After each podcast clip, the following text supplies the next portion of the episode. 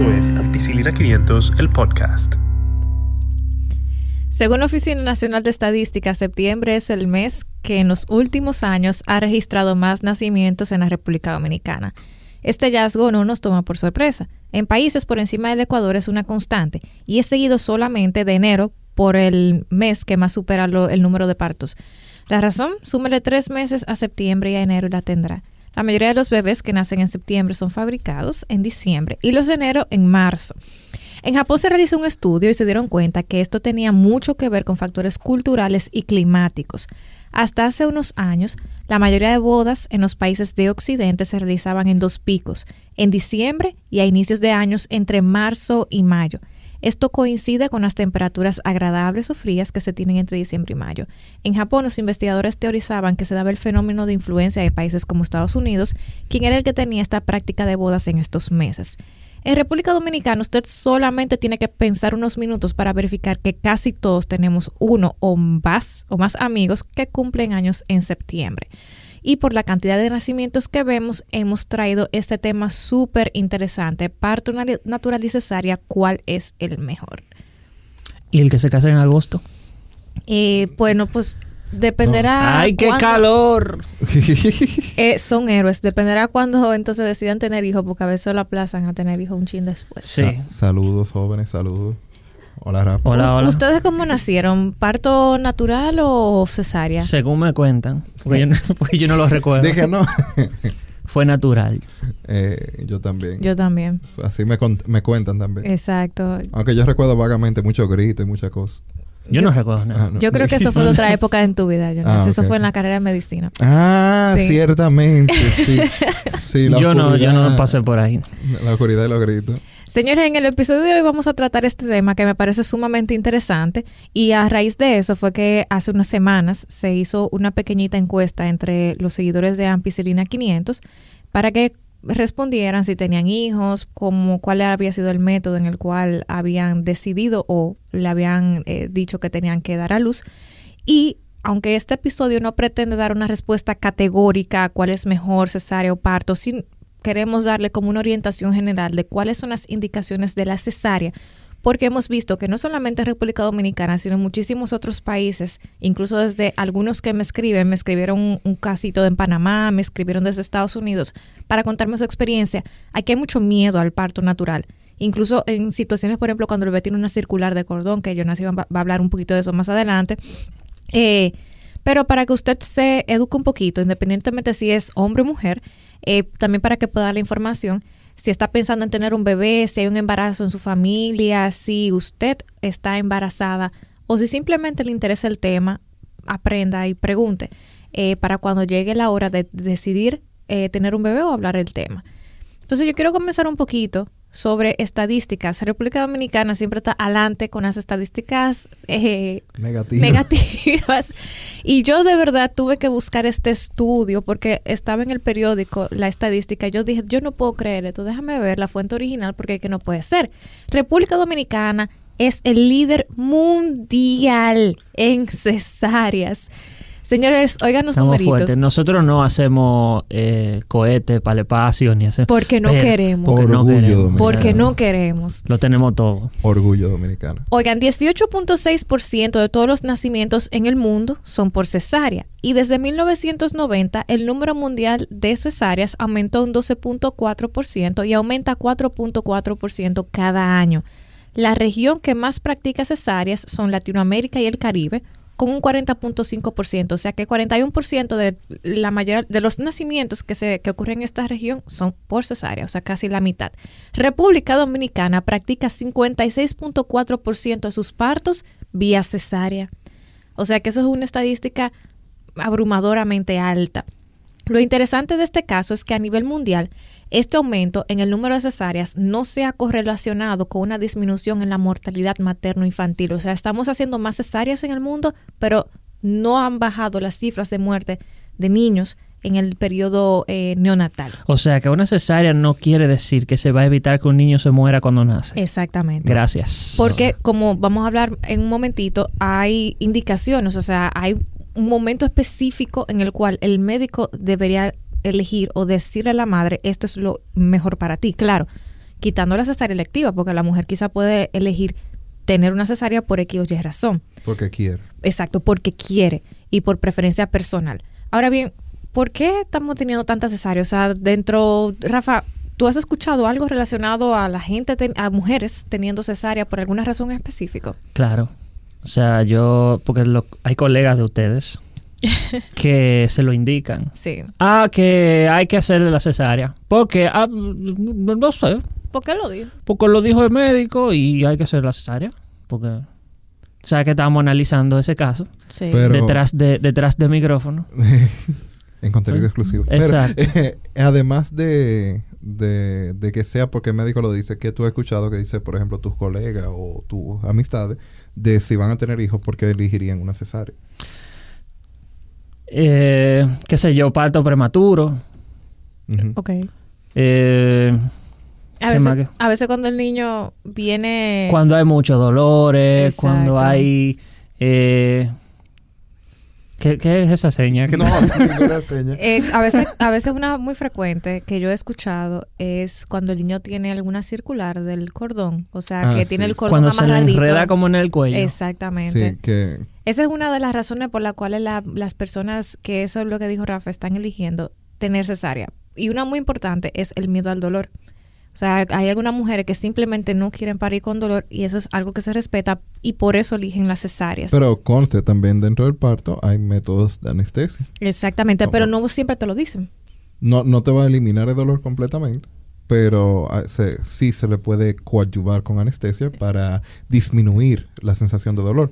Ahora bien, eh, ah, también hay otras creencias de la estructura física y Exactamente. la, la anatomía de cómo se conserva o no después de... La gente tiende a creer que Ya. después de una cesárea eh, se va a, pre- a prevenir el trauma al suelo pélvico y se va a prevenir el daño al suelo pélvico cuando no necesariamente tiene que ser así. Y mucha gente piensa también que la cesárea es menos traumática para el bebé que tener un parto natural.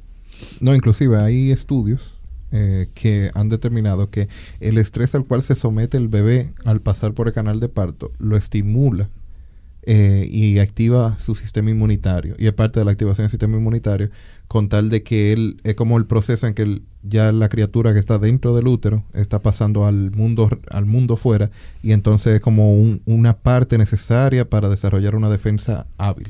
Y, y algo que me pareció muy interesante es que otra de las razones eh, para que la, las personas no tener parto natural y preferir cesáreas es porque las cesáreas son programadas. Algo que veníamos diciendo es que eh, Tienen ves- hora y lugar. exactamente y, mucha- Y son son rápidas Rápida. y también mucha gente eh, supersticiosa, ¿por qué no?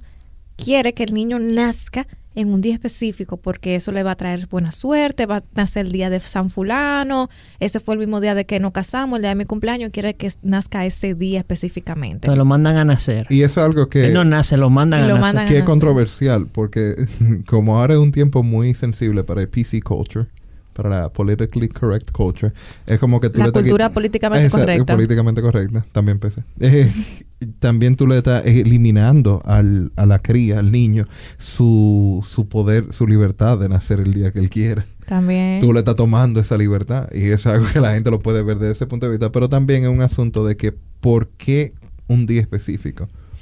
Eh, las indicaciones necesarias están establecidas. Exacto. Y antes que tú comiences a hablar, yo quiero tocar sumamente rápido un punto y es que, como veníamos diciendo, la cesárea tienen hora y lugar. Veníamos hablando de una experiencia reciente que yo tuve con una familiar y ella le dijeron, tu cesárea va a ser a las 7 de la mañana y a las 8.45 su esposo nos escribe a los amigos y familiares, ya nació la bebé, está muy bien, vamos a recibir visitas en esta hora. O sea, su cesárea duró lo que tenía que durar, fue sumamente rápido, pero ya a las ocho y media, ocho y cuarenta y cinco de la mañana, ese médico ya estaba fuera de esa cesárea. Ya estaba en otra cesárea. y probablemente tenía tiempo para hacer otra cesárea para irse a su consulta, irse al hospital. Entonces, en- desde el punto de vista del médico que la practica, usted puede planificar su día con varias cesáreas y hacerlo si no se le complica, por supuesto. Además de que el costo en algunos lugares, no en todos, de la cesárea y el parto, eh, la cesárea suele ser un poquito mayor por... lo- Eso no lo se trae utiliza. como a debate en, los en los congresos estos de... Me imagino que de obstetricia, de Sí. ginecología, como de cómo deben hacer, o sea, cuáles son los parámetros. Sí. Sí, sí, sí. Y de hecho hay, hay- guidelines. Hay o guías, y guías. hay posiciones. La Organización Mundial de la Salud y las sociedades europeas y norteamericanas tienen sus posiciones bien claras y todas prefieren el parto natural sobre la cesárea siempre y cuando no haya una indicación especial para la cesárea. Y entonces, hablando de indicación de cesáreas, podemos mencionar dos o tres eh, de por qué. Porque es bueno aclararle al público de que en nuestro país, eh, una de las razones, cuando estábamos hablando antes, de por qué aquí hay tantas cesáreas, es que aquí se utiliza un sistema de medicina que pay per, se- per service. Es como que tú pagas por el servicio que tú quieres. Exacto. Entonces esa libertad te da, te da la libertad de elegir. Por ejemplo, aquí tú puedes decir, no, yo quiero hacerme una resonancia de hombro. Y tú vas a un médico y te lo indican, y porque tú quisiste, hacer- tú lo leíste en la noticia y te haces ese servicio. Entonces, eh, en países más desarrollados, como que hay más pasos para llegar a esos estudios, y lo mismo pasa con la cesárea. Aquí hay personas, las mujeres por lo general dicen, no, yo quiero una cesárea por X o Y razón. Exacto. Y el médico le hace su cesárea sin problema. No, no, en ningún momento trata de persuadirle a hacer un parto natural o no. Aunque hay casos que es al revés, que muchas pacientes quieren un parto natural y la persuaden a, a un Exacto. a una y cesárea. yo creo que esa fue la historia de muchas de las eh, seguidoras Ajá. que me escribieron vía ampicilina porque a pesar de que la mayoría no tiene hijos, eh, las que sí tienen me reportaron unos datos interesantes. Rafa, dame su numerito, por favor. 350 que sí, 971 que no. Esos son Pero- el número de hijos, yo creo, ¿verdad? ¿Qué? número de hijos. Sí, oh, perdón, si tienen hijos o si no tienen hijos. Ah, 350 votaron que sí, que tienen, 971 votaron que no. O sea, la mayoría no tiene hijos, pero la que sí tenían hijos, entonces dijeron algo muy interesante. Eh, nos encanta a nosotros tener, que participe el público porque así vamos sabiendo qué piensan Claro. ellos. Entonces la otra pregunta fue, Dice, bueno, yo estoy leyendo los resultados. Exacto. 118 vaginal, 274 cesárea. Esa fue la vía de parto. Eh, Ajá. La pregunta fue en ese caso, eh, ¿cómo tuvo su bebé o su último bebé? Exacto. Eh, y la mayoría fueron por cesárea. Que Eh, no nos sorprende, Exacto. dada la y, las, estadística. y las demás fueron 70% por cesárea y 30% fueron, un, fueron parto. Y eh, yo creo que mientras tú vayas desarrollando las indicaciones de la cesárea, vamos a ir hablando un poquito sobre qué nos dijeron en, en el... No, excelente. Entonces, eh, como dijo Catherine, aquí se le tiene mucho miedo a la circular de cordón. Eh, realmente una circular simple. Eso es que se le enreda. Eso es que el cordón da una vuelta por el cuello, como que le da una vuelta al bebé por el Ya. cuello. Eh, realmente es algo que cuando uno lo presenta, tú dices, wow, el bebé tiene el cuello eh, con un lazo, un nudo, uno se asusta, pero, pero no es una, una indicación directa de una cesárea. Las indicaciones necesarias son eh, una labor de parto prolongada en, en la fase eh, temprana. Eh, estos son de acuerdo a la American College of Obstetrician and Gynecologists. O sea, el colegio americano de... obstetricia. Exacto, de Estados Unidos. Ajá. Entonces, las indicaciones, eh, una cesárea por repetición, dígase que hace menos de dos años que usted se realizó una cesárea o una cirugía que involucrara el útero, y entonces es una indicación. Una lesión obstructiva en el tracto genital bajo eh, femenino, entonces que incluye malin- malignidad, dígase algún cáncer vulvovaginal, condiloma, eh, obstrucción de la vagina, leiomioma en el útero o cualquier otra otra masa o historia de masa que se presente en el tra- en el canal de salida del bebé. Anormalidades pélvicas que una de nuestras seguidoras lo, Lo reportó. lo reportó. Sí. Anormalidades pélvicas que pueden hacer que interfieran con el proceso de descenso del bebé. Y ciertas condiciones cardíacas que la paciente no puede hacer la maniobra de Valsalva normalmente. La maniobra de Valsalva es lo que uno hace cuando está pujando. Exacto. Ajá, es un ejercicio fisiológico que uno puede hacer también, que es que uno... Maniobra de Vals. Ajá, de Valsalva. Valsalva, tú aumentas la presión abdominal. Entonces tú haces...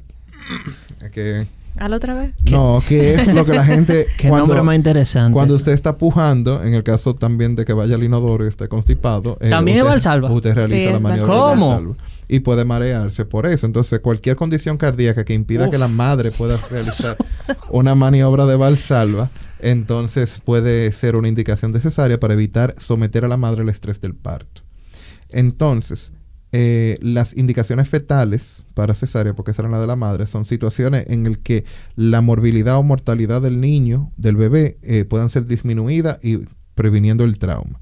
Dígase que el niño tenga algo, alguna situación o condición que le aumente su mortalidad, entonces el trauma no lo ayude. Y ahí se realizaría la, Exacto. la- la cesárea. Malpresentaciones. Entonces aquí es delicado porque eh, esto es lo que la, la gente llama distocias. Exacto. eh, o la palabra que yo tenía mucho que no escuchaba. Podálico. Podálica, presentación podálica eh, del bebé. Y es que el bebé se presenta de pie. Normalmente uno nace con la, por, Por- de frente, por la Exacto. cabeza. Exacto, la cabecita Ajá, nace la de primero. primero. Sale Es como que se sienta Ajá. adentro de... Pero también hay bebés que pueden nacer de nalga. Entonces, si Exacto. el bebé encaja en la pelvis y no está en presentación eh, cefálica, que es de la cabeza, entonces sí se pueden. Hay situaciones en las que un parto puede procederse de manera normal. Exacto, y eso de hecho lo, lo reportaron varias eh, chicas que escribieron que varios bebés venían, estaban podálicos. Podálico. Eh, eso va a depender, eso sí se lo dejamos a discreción de los ginecólogos y los obstetras que están siguiendo esta paciente, porque eh, dependiendo de la condición del paciente, el tamaño del bebé, el tamaño del canal de parto, entonces eh, la presentación ahí sí puede ser una complicación que indique cesárea, pero también hay presentaciones podálicas que no son una indicación absoluta, dígase, se puede, pre- se puede hacer el parto natural de una presentación In- no cefálica. Inclusive, eh, esta mañana yo estaba leyendo sobre el parto gemelar. Ujú. ¿Cuándo son indicaciones para parto vía vaginal? Porque parto es simplemente que el bebé salga de, de la cavidad uterina. Puede ser vía vaginal o puede ser vía cesárea. Que respire aire. Exacto.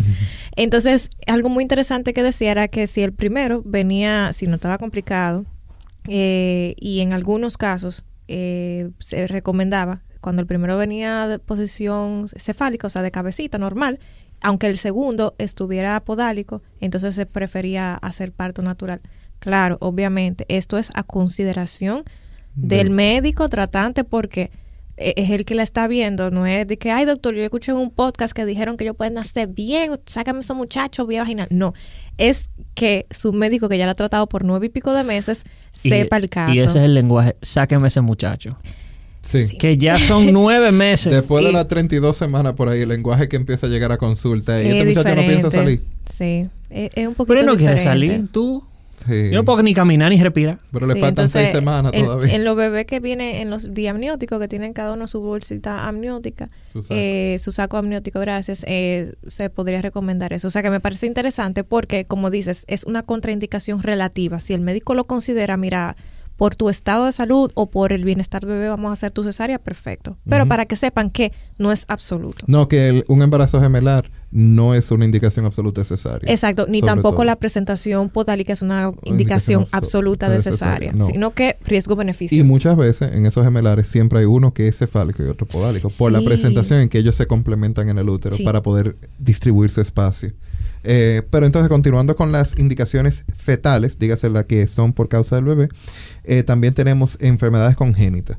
Si el bebé tiene una malformación congénita o una deformidad eh, de su estructura ósea, pues claro que someterlo al trauma del, del canal de parto, entonces puede ser detrimental en su salud, puede hacerle más daño que bien. Además de que es posible que no quepa físicamente, que no Exacto. pueda pasar físicamente. Entonces ahí sí es una indicación de cesárea. O que no se acomode como a... Exacto, que no Exacto. pueda pasar, porque físicamente tiene que tiene que pasar por el por la pelvis. Exacto. Y la pelvis puede acomodarse un poco porque tiene la capacidad de, a- de acomodarse un poco, pero hay cierto hay un límite. Y de hecho, hay diferentes tipos de pelvis. No, claro, La- esos son- exacto, que ese es otro tema. ese es otro tema. eh, que también muchas veces algunas mujeres se quedan media chiva, o sea, se quedan un poquito con suspicacia cuando le dice el ginecólogo, lo que pasa es que por tu tipo de pelvis y la mujer se queda como que, pero mi pelvis está bien. No, y Yo soy una persona una, normal. una malformación que tienen la sociedad es que eh, la mujer, es verdad que de acuerdo a la pelvis va a tener un tipo de cintura, digamos.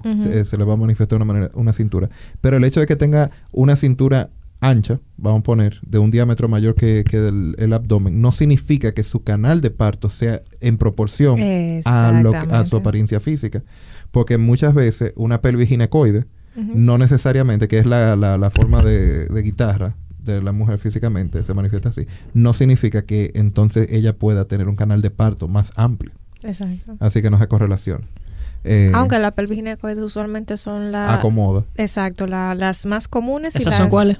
Las pelvis, digamos, las normales, las estándares, la que Ya. tienen la Sí, mayoría de las mujeres. La pelvis de la cadera Ajá. es parte, parte de la parte de la pelvis es donde encajan los huesos, Los de, la huesos de cadera, la cadera. Eh, Pero también incluye eh, todo lo que es la, la- la cadera, como que 360. Y algo importante de mencionar en este caso, ya que hablamos de malformaciones, no es una malformación, pero cuando el feto se muere, óbito fetal, eh, por cualquier razón, la vía preferida para que ese bebé salga es parto natural. El- ajá. Eh, que muchas mujeres pensarían lo contrario, como que bueno, ya que el bebé no sobrevivió, vamos a hacer una cesárea, vamos a sacarlo. No, se prefiere inducir al parto y hacer que ese bebé salga. Sí, y muy importante también en esos casos de óbito, es muy importante que la madre tenga contacto inmediato después con, con el producto, Eh, porque ayuda el proceso de Sí, cierre, de del, cierre del duelo. del duelo, ver Muy el feto. importante. Entonces eso también es parte de que no esté anestesiada completamente. Sí. Continuando también están los casos de infecciones. Si hay una infección en el canal de parto, en la, eh, es bueno evitar que el bebé tenga roce con dicho canal. Eh, muchas veces en, en el caso, por ejemplo, de herpes, eh, y se ha visto también en el caso del papiloma humano, eh, no cancerígeno, sino el, Los el condilomas. eh, también en esos casos se están observando que ahora, con lo del papiloma, hay niños que están desarrollando afecciones en la garganta Sí. y es porque las se contagiaron en el canal de parto. Sí. Entonces, en esos casos de ciertas infecciones, también en HIV, eh, VIH, que diga, pero inmunodeficiencia humana, también se recomienda eh, evitar el, el trauma del, del canal de parto porque entonces se evita la infección del bebé. Exacto. Además de que tenga retro- antirretrovirales. Y acidemia prolongada, que eso es que el pH está aumentado de la madre. Entonces, esas son indicaciones y sí, para también el, el, el pH del bebé. del bebé también. Y eso lo que quiere decir que, ta- que no se está oxigenando bien. Exacto. En muchos casos. Entonces, Que si el bebé no se está oxigenando bien, entonces es una indicación necesaria para poder darle ese suplir, suplirlo de oxígeno correctamente. Jonasis, y algo que me llamó la atención, que una de las eh, es- eh, followers escribió, fue en el caso del niño se hizo caca. O sea, eh, probablemente estaba en sufrimiento fetal, se defecó y había el líquido estaba meconial, o sea, estos términos lo que significa sufrimiento fetal, hay alguna hay algún algo que está haciendo que el bebé esté sufriendo dentro de dentro del útero. Ajá, la liberación de meconio. Entonces, la caca del bebé, la primera caca Le se llama, meconio. se llama meconio. Se llama. Ya. Entonces, el líquido, dicen se el. Cuando se, cuando se ensucia se llama líquido, líquido meconial. Entonces, hay diferentes colores, diferentes grados. Ok, entonces en ese caso, la, la mamá dice, mira, me hicieron cesárea porque el bebé, el líquido ya estaba meconial, el bebé se hizo caca. ¿Es una indicación? Eh, sí, pero también es bueno aclarar que el líquido meconiano no solo se puede presentar por eh, sufrimiento fetal, aunque es un indicador de sufrimiento fetal, también por post, por, por el embarazo prolongado. Sí. Un embarazo de más de 42 semanas, el riesgo que corre es que, se, que haya meconio en él. Y la indicación de cesárea en este caso sería porque el bebé puede aspirar el meconio, porque uno se traga, uno se toma lo mismo que uno, la orina que uno produce, en- Exacto. si no lo sabía. Y entonces eh, el- la aspiración de meconio entonces puede dar complicaciones pulmonares. Exacto. Entonces, en ese Y caso sería es- indicación. Por eso eh, una indicación para poder retirarlo de ese medio de contaminación, digamos así. Exactamente. Inclusive se utiliza el que haya meconio o no en la escala para medir el progreso de cómo va el embarazo y del, del parto. Y es un indicador del desarrollo del bebé. Otra, otro que pusieron una de las followers es que, el- varias de las followers, fue que tuvieron poco líquido, eh, o sea, a una condición que se llama oligohidramnios. Ujú. ¿Esa sería una indicación para hacer Déjame ver si yo lo pronuncio bien. Dale, oligo Oligo y y dram dram nios. y oligo oligo Oligo es poco. Ajá. Ajá. Y hidra es líquido. Oligodriamnios. Oligo hidra. No, no fue así. Hidramnios. y amnio sea. eh, Continúe, por favor. Exacto, amniótica. Eh, el asunto es que el bebé tiene que tener suficiente espacio para moverse, uno, y dos, para no estar comprimido. Entonces, la producción de líquido amniótico eh, es interesante porque lo producen los riñones del bebé, Sí. esencialmente. Mm. Entonces, el bebé lo orina y entonces también lo deglute. Pero eso está orina- limpio, eso no es la eso misma... está limpio, eso no... No es la misma pipí que uno hace todos los días. Lo único que ha comido es eso. Entonces, eh, la cantidad de líquido presente es un indicador del crecimiento fetal y del desarrollo del embarazo. Cuando hay poco líquido, entonces eh, nos llama la sospecha de que quizá el bebé está en un medio de de estrés en el cual no esté funcionando bien sus riñones o no esté deglutiendo la cantidad de líquido lo pasa cuando hay mucho. Exacto. O, tenga una, un, bloqueo exacto del, del esófago. O sea que probable, que quizá el, pro- el bebé tiene problemas en los riñoncitos, tal vez tiene problemas en el sistema gastrointestinal y Ujú. necesite, amerite un parto un poquito menos traumático, Exacto. menos que- estresante. Entonces, por eso se toma la decisión de, de cesárea en esos casos. Eh, pero Otra, otra que me llama la atención es, hay unas cuantas. o sea, hay unas cuantas que fueron muy interesantes y de verdad queremos reiterar la- el- las gracias por haber compartido sus experiencias que yo sé que son íntimas y que nos dan, eh, yo me siento sumamente privilegiada de leerlas. No, y o- que la manejamos siempre, Sin que siempre nombres. será manejada con confidencialidad. Exacto. Eh, no, no compartiremos sus nombres. Otra que me pareció súper interesante fue una chica que dijo que se le rompió el útero, o sea, tuvo una ruptura uterina. Esa es una indicación absoluta de cesárea. Pero en, sí. en- previo al parto. Sí. O sea, ella, ella- su, su experiencia fue que su barriga, parece que el útero tuvo, ganó mucho tamaño Su gesto. y parece, eso es, eso soy yo elucubrando que quizás su bebé tenía mucho peso o era muy grande y entonces probablemente eso junto con algunos otros factores provocó que el útero se le rompiera, una ruptura uterina. Entonces, una ruptura uterina es una indicación de cesárea porque hay que extraer el bebé. Por vía del útero, el útero no va a tener esa fuerza para empujarlo. Exactamente, Además- porque ya está roto. Además de que en cavidad abdominal ahora de esa paciente existe la posibilidad que todo ese líquido amniótico se haya desenvuelto ahí y se complique el caso del bebé. Y sangrado, le agregamos sangrado. Y también hay que ver si se rompió donde estaba la placenta eh, posicionada, que también va a dar un sangrado que va a afectar el bebé en ese caso. Entonces, esa sería una indicación de cesárea. Una indicación de cesárea bastante común que yo vi acá fueron los trastornos hipertensivos del embarazo, en este caso preeclampsia y eclampsia, que vale destacar es la primera causa de muerte materna en República Dominicana. ¿Qué tú opinas de eso? Eh, eso es un tema delicado porque eh, de las respuestas que leí, muchas de ellas nada más decían presión alta. Entonces no tenemos, para poder emitir el juicio, no, no contamos con la, con la información exacta de que era un episodio de hipertensión o Pero una persona que tuviera hipertensión antes o un nuevo caso de preeclampsia. Bueno, muchas pusieron que eran preeclampsia. Algunas pusieron hipertensión, pero fueron las menos. La mayoría que respondieron respecto a eso fueron pre- preeclampsia, o sea, Y es- tienen el diagnóstico. Y es interesante porque uno pensaría, se prestaría a pensar que si tú tienes preeclampsia, entonces hay que hacerte una cesárea, porque tienes la presión alta, entonces hay que hacerte una cesárea. Sin embargo, las guías internacionales, en este caso las de Estados Unidos, no recomiendan una cesárea como primer paso en el tratamiento de la preeclampsia. Eh, según Up to Date, Ujú. eh, lo que dice es que en el caso de preeclampsia, eh, tú manejas con, dice que los expertos recomiendan un parto normal en personas con preeclampsia de mayor de 37 semanas de gestación. Y aún en la ausencia de, de factores severos, eh, que es lo que se llamaba preeclampsia eh, moderada antes, se recomienda un parto como quiera.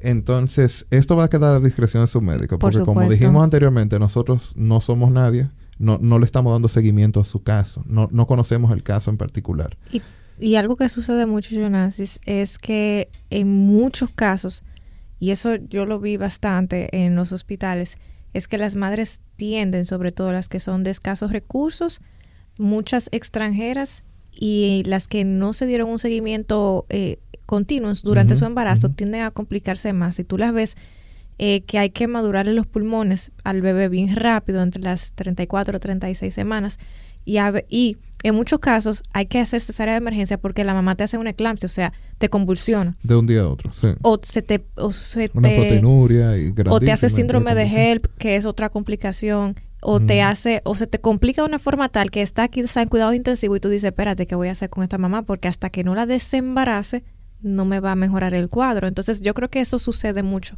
Y creo, no sé en el caso de, de mis seguidoras, pero creo que en el caso de mucha de la población joven en República Dominicana que tiene hijos, esa es una complicación que se presenta antes de las 37 semanas que ya se considera a término. Pero, eh, bueno, sí. Eh, con respecto a lo de la preeclampsia, eh, según un artículo aquí de Cochrane, que Una revisión. de una revisión, en un estudio de 1819 mujeres Ujú. en el 2016, eh, se realizaron dos estudios realmente. Esto esta es la revisión de los dos estudios. Que tuvieran hipertensión gestacional preeclampsia moderada, que ya se ha ido eliminando por preeclampsia, y deterioro a hipertensión durante, 30 y cu- durante las 34 a 37 semanas de embarazo, que eran 704 de esas mujeres. Y el otro grupo era ajá, de 756. Entonces lo compararon uno con otro, parto versus cesárea. Ajá. Y lo que encontraron fue que mm, una menor cantidad de las mujeres que recibieron parto planificado eh, tuvieron efectos adversos severos, efectos adversos severos, eh, fue menor en las mujeres que tuvieron parto que en las que tuvieron cesárea. Porque eh, una de las complicaciones cesáreas en una persona que tenga hipertensión es que puede tener sangrado eh, de la herida, sangrado de la cirugía per se, que sería la cesárea, y también sangrado cerebral. Entonces se, encontró que lo ideal sería un, un- parto mo- monitoreado, pero en el caso de que haya sufrimiento fetal o del, de la madre, entonces sí ahí se realizaría. Excelente. Entonces, hay eh, algunas complicaciones que están asociadas a las cesáreas Como todo, nada es inocuo. Exacto. Eh, todo tiene su complicación. y al parto también, que, pero vamos a hablar un poquito de la algo, cesárea. algo que se le olvida a la gente cuando van a su médico y el médico le dice, no, porque esa es otra de las cosas que, que dice la gente. Y es que, que dijeron en, la- en las preguntas y es que su médico le dijo que cesárea. Exacto, eso sí me sorprendió. Bueno, no me sorprendió así porque es bien común, pero me llamó mucho la atención y me, como que me entristeció un poco porque a- al final la decisión médica es de los dos. El médico te recomienda dentro de su experticio y dentro de lo que ha leído y lo que ha estudiado lo que es mejor para ti. Tú decides lo que vas a, hacer con tu vida y con tu salud, pero es una decisión que debe ser consensuada entre los dos. Yo, mi posición ante todo es el cuerpo de la mujer es de ella, ¿verdad? Y tiene el derecho de elegir qué quiere hacer con él. Eh, yo no sé quién para decirlo. Yo como médico puedo re- re- rehusarme a realizar cierto procedimiento. Yo tengo el derecho de no realizarlo si yo no estoy de acuerdo con ello. Exacto. Pero no te lo voy a negar. Si tú te lo quieres hacer, lo puedes hacer en otro lugar. Y te puedo recomendar donde sea. Pero eh, la sociedad aquí en República Dominicana, yo entiendo que ha cambiado un poco lo que es, qué es una cesárea. El parto sigue siendo lo natural. Sí. El parto es lo estándar. Si tú sales embarazada, tú debes de pensar que tú vas a tener un parto. Salvo El Que pro- se a- complica. salvo a una complicación, porque ahí viene la cesárea. La cesárea es un método, una intervención médica, quirúrgica, para solucionar un problema, para evitar que se pierdan esas vidas, tanto la de la madre como la del bebé. Exacto. Es como algo, es como un tratamiento. Como que, ah, tengo un tumor. Bueno, no quiero decir tumor porque la gente cree que es de bebé, pero Qué feo. se te se presenta. eso. Sí, pero ustedes entendieron. Como que si tú tienes cáncer, tú te, da, te hace una cirugía y te da una terapia. Entonces, si tú tienes un parto, tú pa- si tú tienes un embarazo, tú pares. Exacto. Si se te presenta una complicación, se te realiza una cesárea. Claro. Pero ahora estamos con lo de que cada quien tiene derecho a elegir, que esto y que lo otro. Pero entonces tienen que entender que ese mismo procedimiento viene con riesgos. Y esos riesgos, entre ellos están que es una cirugía mayor. claro. Eso yo creo que tiene que ver más con la educación de, de quien sal, de la, de la que salga embarazada. Yo creo que va un poquito más allá de la educación. Yo, porque incluso en estratos eh, socioeconómicos y educativos un poquito más altos son más dados a dar a luz por cesárea. ¿Por qué? Porque tú Por lo, el dolor.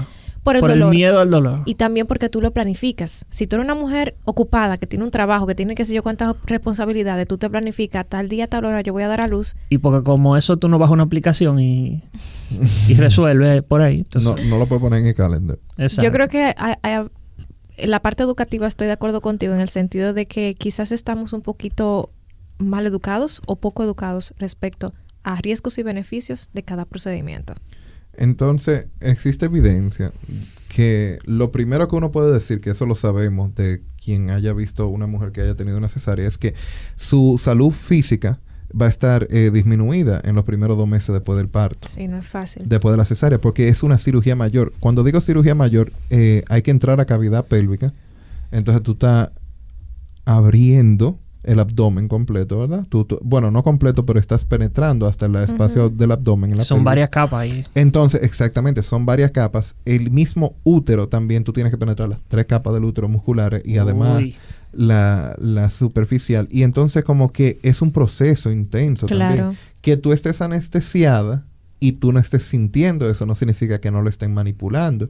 Entonces, yo siempre decía, porque uno en su ignorancia, cuando joven, uno dice, ah, no, por una cesárea nada más son esa línea de puntos que le ponen ahí, que la sutura continua, que, Sí. que un solo hilo y un solo punto que tú cortes y ya. Y tú dices, no. Entonces, cuando tú entras a una cesárea y tú ves qué piel y que es desde ahí hasta allá abajo, oye, son más de 100 puntos que se puede llevar una cesárea. Y tú te quedas, wow, pero ¿por qué le duele? ¿Por qué está incómodo? Porque son dos meses de recuperación. Sin embargo, en el parto, a las 48 horas ya tienen a la mujer deambulando. Y O hasta, o hasta antes. Hasta antes. Si Ajá, se- que esté caminando. Come su empanadita después de Esa. No, Eso es lo que no, no sería ideal, Catherine, tú sabes. por- chicharrón por si acaso, para que el niño aprenda de chiquito, mira. Eh, ese es otro tema, qué comer después de parto. Pero eh, lo primero es que no vas, físicamente vas a estar afectada porque tuviste una cirugía mayor, ¿verdad? Eh, puedes, complicaciones de las de la cesárea que la gente no habla, es que si te llevan, por ejemplo, una arteria uterina, o se puede, eh, puede terminar en una histerectomía Sí. y en un caso joven. Entonces una muchacha joven, 20 años, 23 años, 25 años, primer parto eligió cesárea, una de las complicaciones puede ser que termines con una histerectomía. Entonces eso es algo que la gente no habla, los médicos no lo presentan hasta que se da el caso. Eh, también otras complicaciones son daño a la, a la vejiga, Ay, sí, muy frecuente. muy frecuente, y también las adherencias, que es algo que la gente no habla mucho, pero siempre se dan, y es que después que tú, es el simple, no es que el médico haya hecho nada malo. Exacto. Eso es- va a suceder en cualquier cirugía, hasta las estéticas. hasta las estéticas. El simple hecho de tú tocar las capas cerosas que cubren los órganos dentro del cuerpo, de manipularla, crean unas microabrasiones. Entonces, cuando una rosa con la otra ahí dentro, entonces se adhieren. Y eso puede dar problemas para futuros embarazos y también otras condiciones como disconfort a la hora de ir al baño también y la misma vejiga también. Entonces, esos son todos complicaciones. Eh, otras de ellas es que con el parto se activan muchos muchos procesos naturales también, como es el hecho del incentivo a la producción de leche para que el niño amamante. Sí. En la cesárea no siempre eh, se no siempre sucede de la misma manera. Entonces la mujer tiene que esperar y viene también la complicación de que porque el niño no, no, no, no está sacando leche o no se adhiere, etcétera, etcétera. Eh, otra de las complicaciones que puede, puede ser más difícil salir embarazada, dada la manipulación del útero. Sí. Ajá. Y eh, algo que es una complicación de las cesáreas es que a largo plazo, cada vez que se- la placenta se puede adherir eh, a un... Cada vez que te haces una cesárea, Queda como una cicatriz. aumentando, exactamente, queda una cicatriz dentro del útero. Entonces, cuando la placenta se va a implantar, si tú te haces tres cesáreas, hay tres lugares donde ella evitaría implantarse, porque el tejido cicatrizal no es igual que el no tocado. Y eso puede incentivar entonces a que la placenta se presente en la en el os de la cervix, haciendo Exacto, que en el, el, caso cuellito, la parte de adentro del cuello en el, uterino. en el que se te pre- eh, por eso aumenta la presentación de placenta previa Sí, en el caso de los embarazos eh, terminados por cesárea. sí, es así. Igualmente el parto tiene sus complicaciones que quiero ir avanzando y concluyendo con esto. Básicamente la primera eh, es que el trabajo de parto no avance. A veces eh, en el cuello uterino no se dilata, o sea, el cuello uterino tiene que abrir, es la puertecita que hace que el bebé salga por ahí. A veces no se dilata en el momento adecuado. Y de hecho escribió una de las seguidoras que dijo, yo duré 50 horas en trabajo de parto y tuvieron que hacerme una cesárea. Es Eh, una indicación cesárea. Exactamente. Uy. Sí, o sea, imagínense 50 horas. Yo felicito a esa, a esa seguidora. porque, Aguantando mire, ahí como una Esos son campeona. dos días y pico, usted con los dolores y nada de que el niño baje y se y no pone. dilataba. Exactamente. Otra, otra eh, complicación del parto es que eh, haya, bueno, se encuentre el ritmo cardíaco anormal del bebé eh, por alguna razón que se conozca o se desconozca. Entonces, eh, si se detecta que el ritmo cardíaco del bebé es anormalmente alto o bajo, no se puede continuar con el trabajo de parto y entonces hay que hacer una cesárea. En algunos poquitos casos, sobre todo cuando son partos vaginales muy traumáticos, se corre el riesgo de tener as- asfixia perinatal, que es cuando el bebé no tiene suficiente oxígeno en el útero en el momento de, de salir del canal por el canal de parto. También en, tra- en trabajos de parto complicados sucede algo que se llama distosia de hombro, que es cuando la cabeza del bebé sale, pero y un- nace, sale un hombrito, pero entonces el hombrito no sale. Para eso hay algunas eh, Man- maniobras que se hace, inclusive ya el bebé está afuera prácticamente, En algunos casos hasta se puede fracturar un poquito una de las clavículas para que el bebé salga. Es, suena feo, suena traumático, pero al final de cuentas lo, eh, se, se corrige quirúrgicamente. Y otro, otra de las complicaciones del trabajo de parto es que puede ser que haya sangrado excesivo, que se desgarre el útero, que al momento de salir se hace una pequeña incisión que se llama episiotomía. Se hace en, en, la misma vulva, se corta un poquito para darle un poquito más de espacio para que la cabeza del bebé salga. Luego eso se, se, se cose, o sea, no es que le va a quedar eso abierto para, para siempre. Eh, pero a veces las... Es para e evitar que, que, haya una ruptura no controlada. Entonces se descomprime de manera controlada. Pero a veces las episiotomías salen mal y entonces pueden llegar incluso hasta el ano y ahí se puede complicar un poquito, pero su ginecólogo, eh, que tiene mucha experiencia, porque para usted ser ginecólogo tiene que haber practicado cientos de partos, entonces va a tratar de que eso no suceda. idealmente. Eh, claro, idealmente, idealmente. Por lo menos yo sé que aquí se hace muchos partos. Entonces... Aquí nace mucha gente, sí. Sí, y va en septiembre y en enero.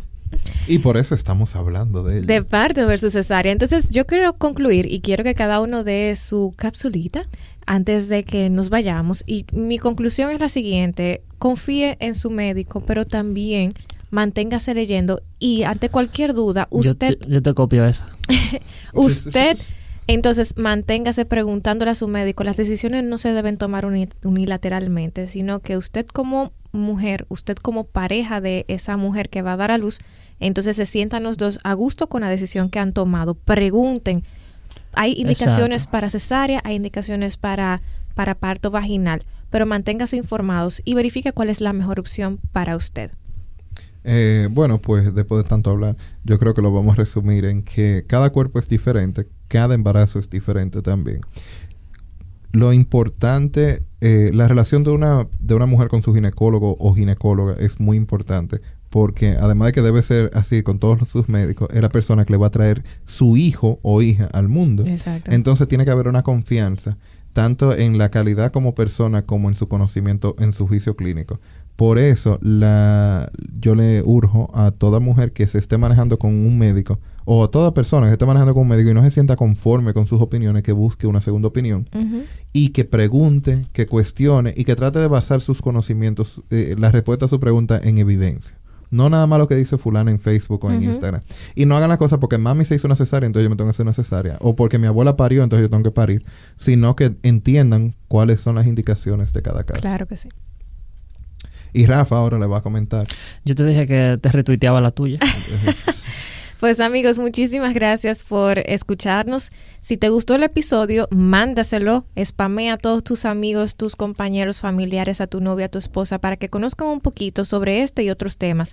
Recuerda que estamos en redes sociales, eh, como Ampicilina 500. Nos puedes encontrar en YouTube, en Instagram, en Facebook, en Twitter y también estamos en nuestra página web www.ampicilina500.com. Estamos también en Anchor, estamos en las principales plataformas de podcast y si nos quieres dejar un mensaje de voz vía Anchor o vía, vía nuestras redes sociales, puedes hacerlo. Hasta la próxima.